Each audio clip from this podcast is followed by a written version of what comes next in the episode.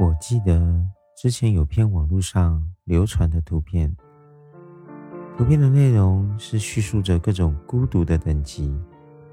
虽然当下我觉得有些形容的很贴切实在，但换个角度想，并不是每个人都喜欢孤独，只是可能他有着不同的看法和生活方式。我也看过一些心灵的鸡汤。诉说着，当走过无人问津处，熬过孤独落寞时，方能立于山巅之上。或许这也是成功者的要素之一。所以，关于孤独，每个人都有自己的见解。成功的背后，孤独的开始。周国平曾经说：“孤独是人的宿命。”爱。和友谊不能把它根除，但可以将它抚慰。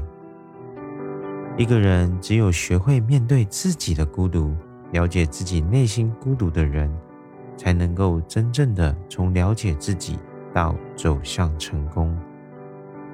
而俞敏洪连续考了三年大学，不干农活，不打工赚钱，村里的人见了都笑话他，并且最关键的是。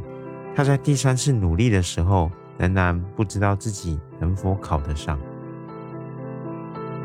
当韩寒去办理退学手续的时候，老师们问他：“你不念书了，将来靠什么生活？”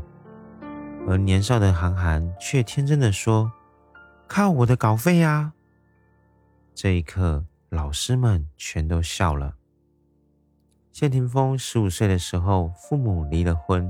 他独自一个人去日本学习音乐，当时只有一把吉他。有时候上完课时间太晚了，就抱着吉他在街上睡了。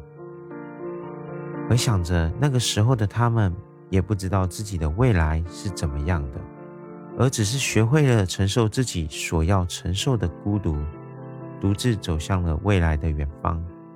我记得演员黄渤说过了一句话。也让我印象深刻。他说啊，以前周围的人全是坏人，而他现在觉得周围的人全是好人。试想着这句话，你去想，是啊，当你不出名的时候，没有成功的时候，任谁都想踩你一脚。但是当你成功的时候，你会发现周围的世界瞬间变得美好。面对的都是一张对你面带微笑的笑脸。成功的背后，一定是经过孤独的闭关，内心经历过那段独特的时光，让你变得越来越强大。当你突破人们对你的认知，突破自己的世界，走向成功的维度；当你在无人问津的时候，坚持自己想要的坚持，做自己想要做的事情，也许不一定会有结果。但是不坚持，一定没有结果。当你熬过那段时光，再回首，一切都是值得，因为那是上天送你的礼物——孤独。而孤独是成长的最好方式。我是牙云，我在空中陪你随意聊。